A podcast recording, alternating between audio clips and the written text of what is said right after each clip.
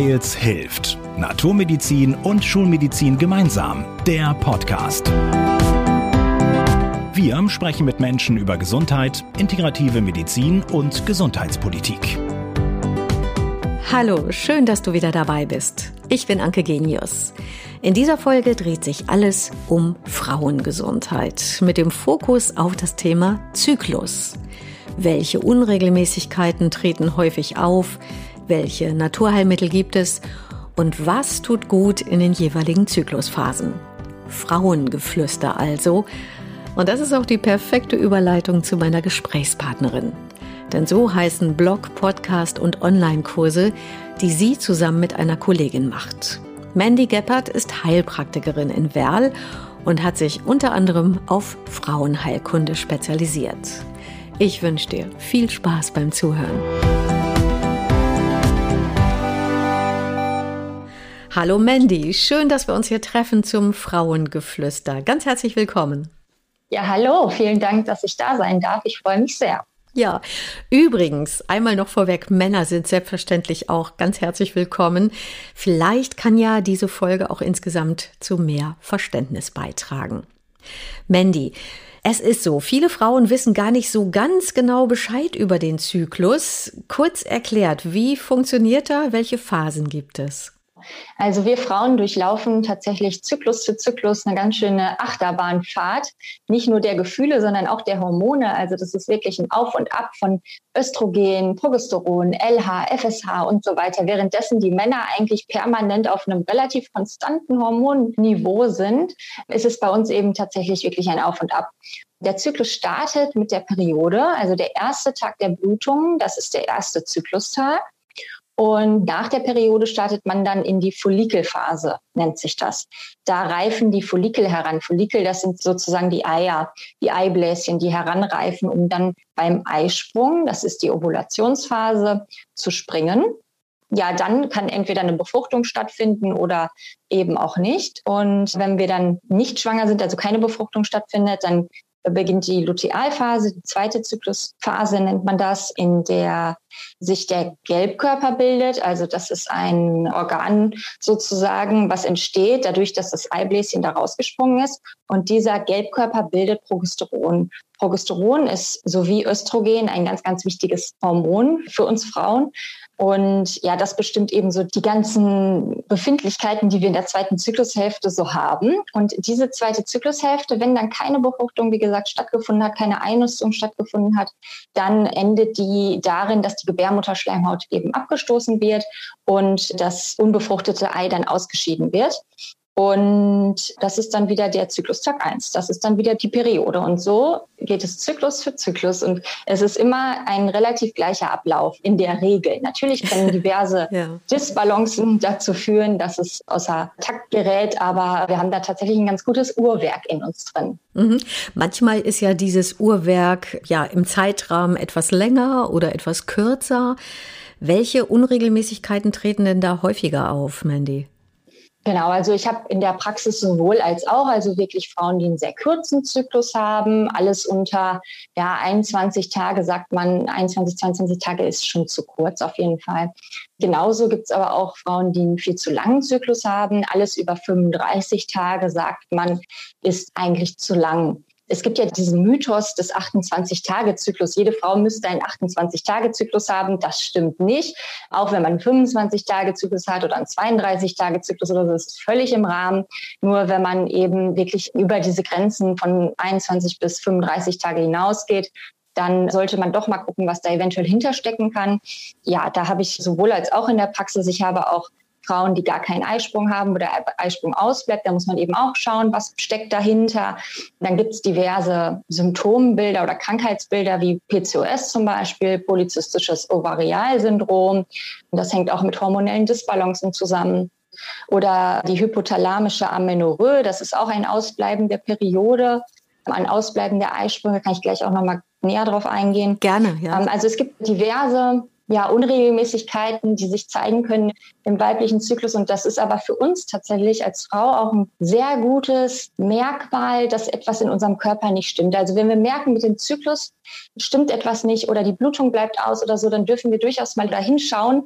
Das ist oft so das erste Warnsignal, dass irgendwas im Körper nicht ganz rund läuft. Und dann sollte man wirklich schon mal zum Gynäkologen oder eben Heilpraktiker für am besten Frauengesundheit gehen, der da mal genauer hinguckt und nach der Ursache forscht. Du hast ja jetzt gerade schon zwei Krankheitsbilder genannt. Kannst du da noch mal was genauer zu erzählen und auch wie du dann behandelst? Das interessiert bestimmt viele Frauen. Ja, gerne. Genau, das PCOS, polyzystische Ovarialsyndrom, das ist relativ bekannt, da da auch wirklich viele Frauen von betroffen sind. Man kann aber nicht sagen, dass es wirklich eine Krankheit ist, weil es ist eher eine Diagnose, die aufgrund eines Symptomenkomplexes gestellt wird. Das ist Ah ja gut, das ist jetzt ein bisschen Fachsimplerei, was da jetzt der Unterschied ist, aber also es treffen verschiedene Symptome aufeinander und da man irgendwie nicht wirklich weiß, was ist die Ursache davon, wird es jetzt PCOS genannt. Und wenn wir das Wort mal ausklamüsern, also Poly ist vielfach, zystisches, mit diesen Zysten sind die Eibläschen gemeint, also vielfache Eibläschen in den Ovarien, Ovarialsyndrom, also viele Eibläschen in den Eierstöcken. Dadurch kennzeichnet sich das auch. Wenn die Gynäkologin im Ultraschall schaut, dann kann man in den Eierstöcken manchmal so perlschnurartige Ketten sehen von diesen Eibläschen, die alle heranreifen und größer werden und größer werden, aber dann oft nicht springen. Also der Eisprung bleibt aus, die Eibläschen reifen heran in einer höheren Zahl, als es normal ist, sage ich mal, aber eben das Ei springt dann häufig nicht. Das kann dann noch durch diverse andere Symptome gekennzeichnet werden, wie Ausbleiben der Regel, durch einen hohen Testosteronspiegel, durch einen hohen LH-Spiegel, also luteinisierendes Hormon, das ist eben auch ein wichtiges Hormon für uns Frauen, durch vermehrte Körperbehaarung, durch ja, Gewichtszunahme teilweise auch, also je nachdem, was dahinter steckt. Es gibt verschiedene PCOS-Typen, zum Beispiel mit Insulinresistenz kann da auch eine Rolle spielen kann aber auch eine Nebennierenschwäche dahinter stecken, also ein Erschöpfungssyndrom sozusagen, viele verschiedene Ursachen. Ja, und das hört sich sehr detektivisch erstmal an. Erstmal ja, überhaupt die genau. wirkliche Ursache und die wirklichen Symptome so zu erkennen und zuzuordnen. Richtig, genau, weil viele werden auch, muss ich ganz ehrlich sagen, ein bisschen mit dieser Diagnose abgespeist, obwohl es die tatsächlich gar nicht ist. Manchmal wird es einfach sehr vorschnell beurteilt von den Gynäkologen. Also wenn jemand kommt und sagt, ja, irgendwie kriege ich meine Periode nur alle drei Monate mal, dann wird sehr schnell die Diagnose PCOS in den Raum geworfen. Aber das reicht gar nicht aus, diese Aussage, alle drei Monate der Zyklus. Und da muss man wirklich einen Bluttest machen, Hormone bestimmen und so weiter, um überhaupt PCOS als Diagnose treffen zu können. Von daher schaue ich dann, wenn jetzt jemand kommt mit dieser Diagnose, erstmal genau hin, ist es denn auch wirklich PCOS? Genau, und dann schaue ich, wie ich behandeln kann. Und das ist tatsächlich ursachenabhängig. Ne? Sehr häufig steckt eben diese Nebennierenschwäche sogenannte dahinter. Da will ich jetzt nicht ins Detail gehen, ist ja heute nicht das große Thema, aber letztendlich ist es ein durch vermehrten Stress ausgelöstes Erschöpfungssyndrom. Und da unser Stresshormon und unsere Sexualhormone sich den gleichen Entwicklungsweg teilen, Syntheseweg teilen, kann das da ganz schön große Auswirkungen haben. Also Stress hat sehr große Auswirkungen auf unseren Zyklus und auf unsere Sexualhormone. Und ja, da setze ich dann zum Beispiel sehr häufig an. Und je nachdem, also ich arbeite da mit Pflanzenheilkunde, am Rande mit auch der Homöopathie, mit traditionell chinesischer Medizin, Akupunktur, je nachdem, was irgendwie so gerade passt zu dem individuellen Patienten. Mhm. Individuelle Medizin, das ist schon mal das Stichwort. Gibt es vielleicht trotzdem so einen generellen Tipp von dir, was Stressreduktion mit pflanzlichen Mitteln angeht? Also es gibt ein paar Adaptogene, nennen die sich. Das sind eben Heilpflanzen, die den Stresshaushalt regulieren sollen. Das ist jetzt kein Tipp direkt an euch, dass ihr das einnehmen sollt, sondern muss man sich schon dann noch mal ein bisschen näher mit beschäftigen, ob es da irgendwelche Kontraindikationen gibt. Kann ja sein, dass ihr jetzt zum Beispiel irgendeine Vorerkrankung habt und die Pflanze deswegen nicht nehmen dürft oder so. Deswegen lasst euch da noch mal beraten. Aber es gibt diese Adaptogene, Stressregulatoren und das sind zum Beispiel Ashwagandha ist zum Beispiel ein sehr beliebtes Mittel, die auch Schlafbeere genannt wird. Also gerade wenn man auch zu Schlafproblemen neigt, eignet sie sich sehr häufig. Oder auch Rhodiola, Rosenwurz, ist auch ein sehr gut erforschtes Adaptogen und kann sowohl bei zu viel Stresshormon als auch zu wenig Stresshormon tatsächlich ganz gut regulierend helfen. Ich würde empfehlen, vielleicht erstmal mit Tee anzufangen. Wenn man es auf eigene Faust macht, dass man da mit Tees arbeitet. Es gibt Zyklustees, die sind abgestimmt auf die jeweiligen Zyklushälften. Also auf die erste Zyklushälfte, da ist häufig dann zum Beispiel die Himbeere drin, Himbeerblätter oder so oder auch Rosmarin, verschiedene Heilpflanzen, die so den Hormonhaushalt in der ersten Zyklushälfte unterstützen. Und dann gibt es noch einen zweiten Tee mit einer bestimmten Mischung für die zweite Zyklushälfte. Da ist zum Beispiel häufig Frauenmantel drin. Ja, Frauenmantel gilt als progesteronstärkende Heilpflanze und da ja Progesteron eben in der zweiten Zyklushälfte das vorherrschende Hormon ist, ist es da zum Beispiel sehr gut mit dem Tee zu arbeiten. Und wenn man ganz leichte Disbalancen hat und nur der Zyklus, sage ich mal, statt jetzt 35 Tage, 37 Tage ist oder so, dann kann man schon mal mit diesen Zyklustees versuchen, da so ein bisschen selber was dran zu machen. Häufig funktioniert das. Aber gut, wenn da jetzt eine ernstere Ursache hintersteckt, natürlich nicht. Aber das ist was, was man einfach für sich mal ausprobieren kann.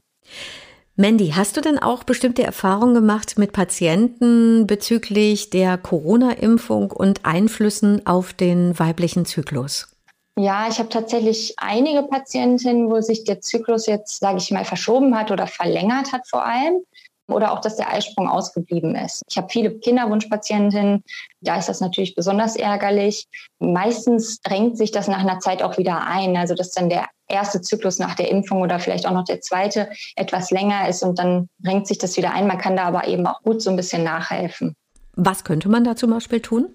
dass man die Entgiftungsorgane zum Beispiel unterstützt. Also, also Leber? Ähm, genau, Leber, Niere, Niere, Haut und Lymphsystem. Die Leber kann man zum Beispiel auch ganz gut selber zu Hause mal mit einem Leberwickel unterstützen.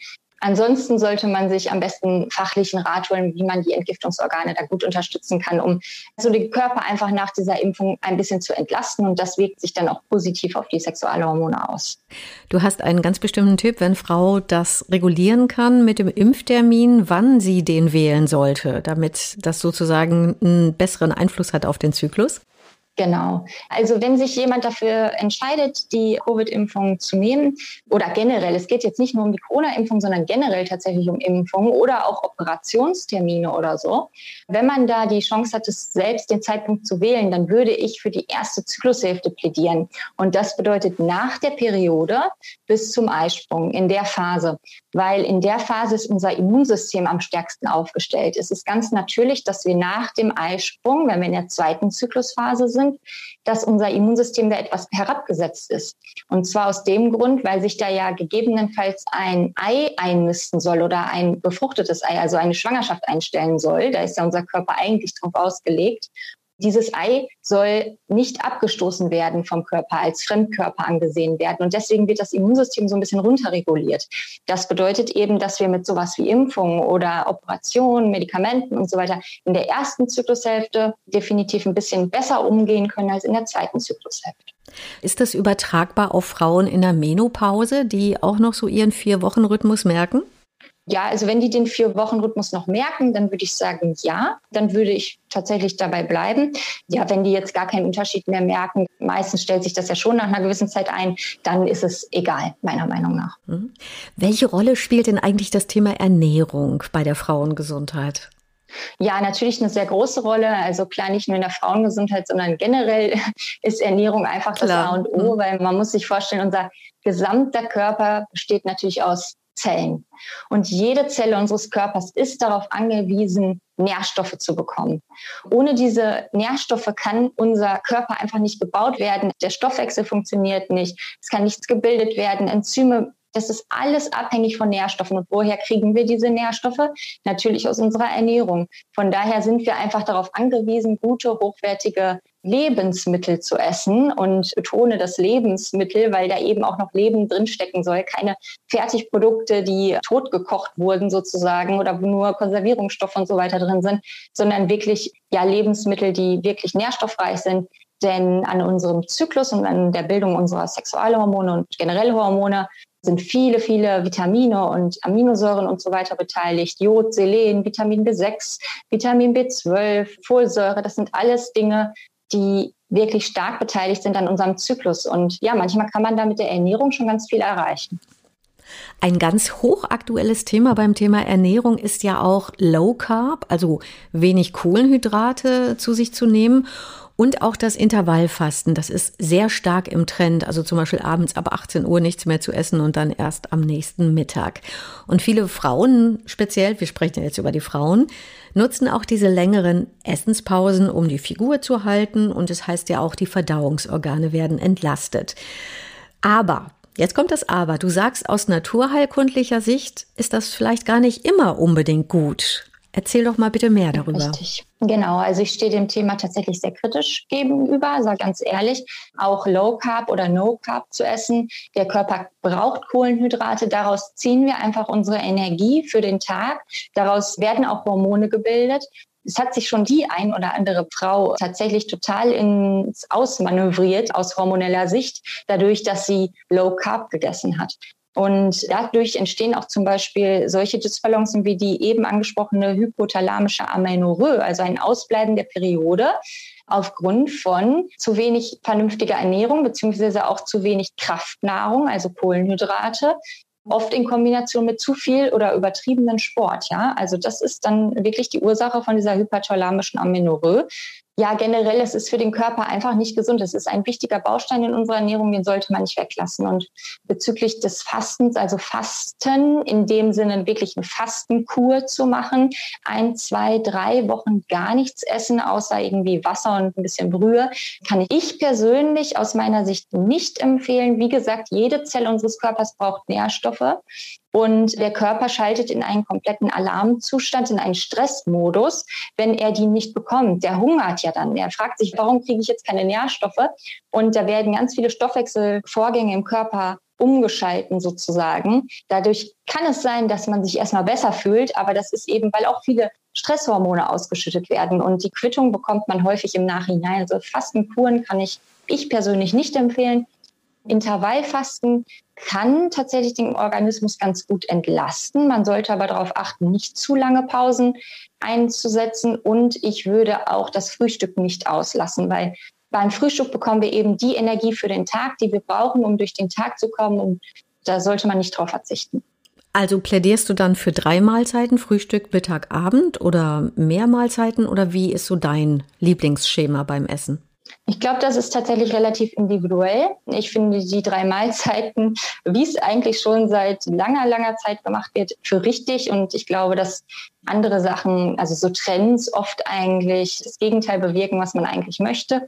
Wobei es für manche Patienten oder für manche Frauen oder Männer generell wahrscheinlich auch ausreicht, zweimal am Tag groß zu essen und zwischendurch nur mal ein bisschen Obst zu essen. Das ist typabhängig. Also es ist schon je nachdem, welcher Konstitutionstyp ist man, ist man jemand, der sehr hoch brennt, der einen hohen Stoffwechsel hat, der immer powered, powered, powered oder ist man jemand, der eher nicht so hoch brennt, der Stoffwechsel eher runtergefahren ist? Also ich glaube, das kann man pauschal nicht ganz beantworten. Mandy, was würdest du so insgesamt sagen? Wie haben sich Bewusstsein und Wissen rund um Frauengesundheit, um den weiblichen Zyklus und auch um hormonelle Verhütungsmittel verändert in den vergangenen Jahren? Da hat sich meiner Meinung nach schon ganz schön was getan. Also ich glaube, dass tatsächlich auch ein Teil an Social Media liegt, weil da gerade eine ganz große Welle ist, Frauenpower und wir wollen den weiblichen Zyklus verstehen. Und ja, früher war das ja so, oder es ist heute tatsächlich auch immer noch oft so, man geht zum Frauenarzt irgendwie mit 15 und bekommt die Pille direkt verschrieben und dann setzt man sich gar nicht mit dem weiblichen Zyklus auseinander. Was passiert da denn eigentlich? Weil man hat ihn ja gar nicht mehr. Ja, man hat vielleicht diese Abbruchblutung, aber man hat gar keinen Zyklus und was da alles hintersteckt und wie unser weiblicher Körper eigentlich funktioniert, das wurde ganz lange Zeit gar nicht gesehen. Aber es kommt immer mehr. Also ich merke das auch in der Praxis. Viele Patienten sind wirklich interessiert daran, was ich mache. Die wollen wirklich verstehen, was ich erreichen möchte und wie der Zyklus funktioniert. Viele steigen von hormoneller Verhütung auf andere Verhütungsmethoden um. Und das finde ich persönlich auch eine sehr gute Sache, weil ja die Pille einem da schon ganz schön viel raubt, wenn man die früh nimmt. Also die greift so im jugendlichen Alter dann schon in die Sexualität ein, in die Weiblichkeit ein, dass man sich da vielleicht gar nicht so richtig kennenlernen kann. Mandy, hättest du noch einen Tipp? Was kann Frau individuell für sich tun, um ihre Gesundheit zu fördern? Ich glaube tatsächlich, dass Wichtigste, und das merke ich doch immer wieder in der Praxis, egal ob jetzt jemand kommt wegen frauenheilkundlichen Themen oder Darmgesundheit oder Erschöpfung, was auch Schwerpunkte in meiner Praxis sind, egal, es läuft eigentlich immer auf ein Thema hinaus, und das ist Stress. Also Stress ist, glaube ich, der größte Krankheitsfaktor unserer Zeit neben der ungesunden Ernährung. Aber Stress ist einfach vielleicht sogar noch ein größerer Faktor, weil die meisten Personen stehen einfach unter permanentem Stress. Es ist keine Sache mehr, die nur ältere Leute im Berufsleben betrifft, sondern sogar auch Studenten, Auszubildende und sogar Schüler in der Schule stehen schon unter enormem Druck und Stress. Und ich glaube, dass es da ganz wichtig ist, seine Ressourcen zu entdecken und zu gucken, wie kann ich Stressmanagement betreiben, wie kann ich Stress abbauen, was tut mir wirklich gut, sich da nicht irgendwas aufzwängen, also von wegen ich muss jetzt Sport machen oder so, sondern wirklich gucken, tut mir das auch gut. Ja, also auf den Körper hören, auf den weiblichen Körper hören, auch auf den Zyklus hören, wenn man, also es ist ganz normal, dass man sich während der Periode zum Beispiel anders fühlt als während der Eisprungzeit und dass man da mal in sich reinhorcht, und guckt, ist mir jetzt eigentlich danach auf eine Party zu gehen, ist mir jetzt eigentlich danach rauszugehen oder möchte ich lieber heute für mich sein und dass man dem nachgibt und dann einfach mal das tut, was einem gut tut und nicht, was die Gesellschaft gerade erwartet oder so. Genau, das tun, was einem gut tut. Das ist ein gutes Schlussstichwort. Ich wollte dich auch gerne noch fragen nach deinem ganz persönlichen Gesundheitstipp, Mandy. Ja, im Prinzip klar, Stressmanagement ist auch mein persönlicher Gesundheitstipp. Was ich aber auch vielen Frauen mit auf den Weg geben möchte und immer wieder sage, checkt unbedingt die Inhaltsstoffe eurer Kosmetik- und Hygieneprodukte. Das ist ganz wichtig, weil da sind häufig auch hormonelle Disruptoren drin, also Stoffe, die unseren Hormonhaushalt stören können. Und das wissen ganz viele nicht. Ja, das kann in Make-up drin sein, in Lippenstift, in der Gesichtscreme, im Shampoo. Das kann überall drin sein. Also guckt da einmal genau drauf und lest euch da mal. Das sehe ich auch immer wieder in der Praxis, dass das ein großer Fehler ist, wo einfach der Fokus noch gar nicht so drauf liegt. Von daher, das ist noch so ein kleiner Tipp am Rande. Super. Dankeschön, Mandy, für dieses spannende Frauengeflüster. Sehr gerne. Ich habe mich sehr gefreut. Vielen Dank. Und ich danke dir fürs Zuhören, für dein Feedback, das Weiterleiten, damit möglichst viele Frauen mehr über ihre Gesundheit erfahren. Bis bald. Wir hören uns. Wir hoffen, ihr seid beim nächsten Mal wieder dabei. Hört uns auf weils-hilft.de und vielen Podcast-Plattformen.